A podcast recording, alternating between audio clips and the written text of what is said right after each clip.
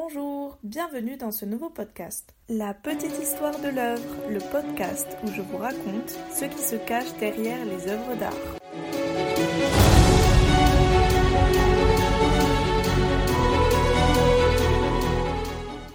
Aujourd'hui, nous allons parler de l'histoire qui se cache derrière l'œuvre, la liberté guidant le peuple. Il s'agit d'une huile sur toile réalisée par Eugène Delacroix en 1830. Je vous rappelle que vous pouvez la consulter sur le compte Instagram de la petite histoire de l'œuvre. Et si vous voulez savoir ce qu'il s'est passé pendant la Révolution de 1830, aussi appelée les Trois Glorieuses, qui a inspiré cette œuvre, je vous invite à passer ces quelques minutes avec moi. Cette histoire commence en juillet 1830, lorsque Charles X, le frère de Louis XVI, est au pouvoir en France, pendant la Restauration. La Révolution française de 1789 a eu lieu 40 ans auparavant. Mais depuis, la France est devenue un empire sous Napoléon Bonaparte, puis a vu la monarchie se restaurer avec la montée sur le trône de Louis XVIII et ensuite de Charles X qui lui a succédé. Ce dernier est un roi très attaché aux valeurs de l'ancien régime qui fait partie des ultra-royalistes qui sont donc favorables à un retour de la monarchie absolue. Or, la monarchie, bien que restaurée, n'est plus la même qu'avant la Révolution française, notamment grâce à l'effort de compromis de Louis XVIII. Le règne de Charles X est cependant mouvementé, car les décisions du roi se heurtent souvent au blocage du Parlement composé majoritairement de libéraux qui sont donc opposés aux royalistes. Depuis mars 1830, les députés dénoncent la politique de Charles X, ce à quoi il répond en dissolvant l'Assemblée et en convoquant des élections qui sont finalement remportées par l'opposition. C'est donc dans ce climat de tension politique qu'un élément va déclencher la révolution des Trois Glorieuses. Le 25 juillet, le monarque publie les ordonnances de Saint-Cloud, qui sont perçues comme un coup d'État par la population. En effet, elle décrète une nouvelle dissolution, une réforme favorable aux gros propriétaires fonciers, une nouvelle échéance électorale et une suppression totale de la liberté de la presse. C'est surtout ce dernier point qui va révolter la population parisienne déjà indignée par le manque de liberté.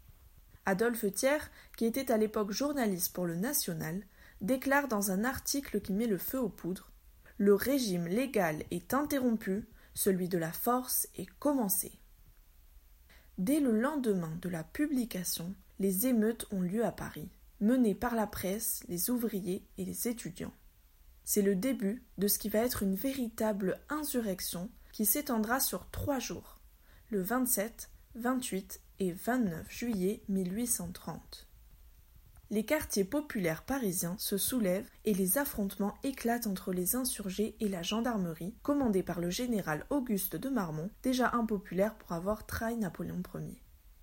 Ce premier jour de violents combats cause 200 morts chez les soldats et environ un millier du côté des insurgés.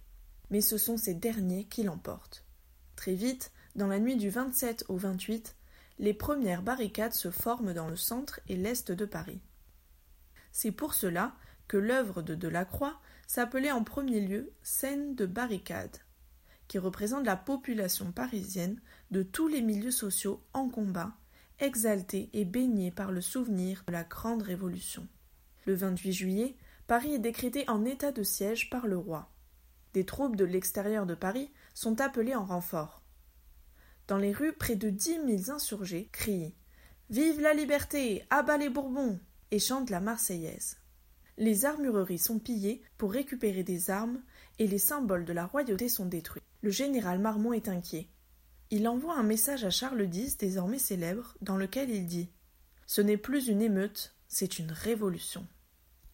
Les émeutiers prennent le dessus sur les soldats et réussissent même à assiéger l'hôtel de ville. Le 29 juillet, les insurgés dominent Paris Marmont ne peut plus compter sur ses troupes car certaines premières lignes ont même fraternisé avec l'ennemi.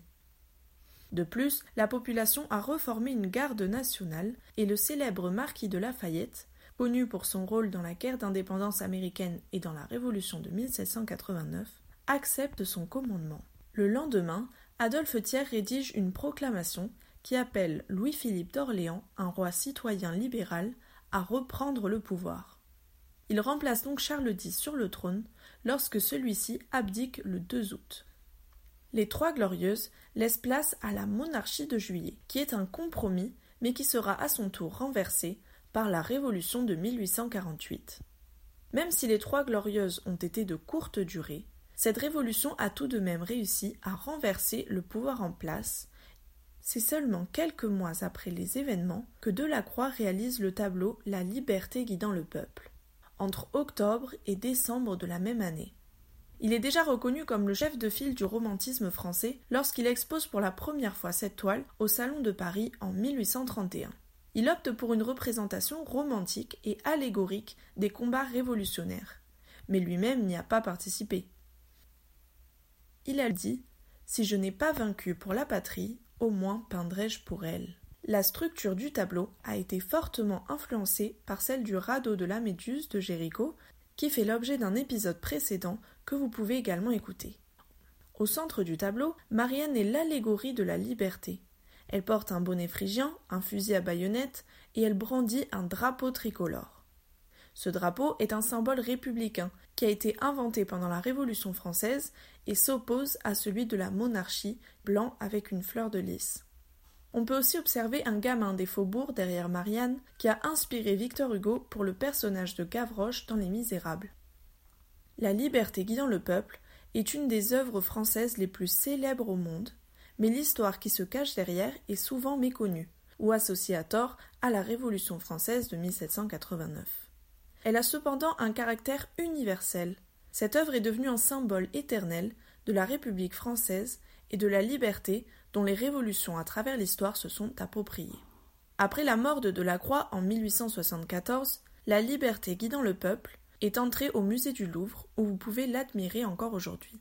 C'est la fin de cet épisode, j'espère que vous l'avez apprécié et on se retrouve au prochain podcast.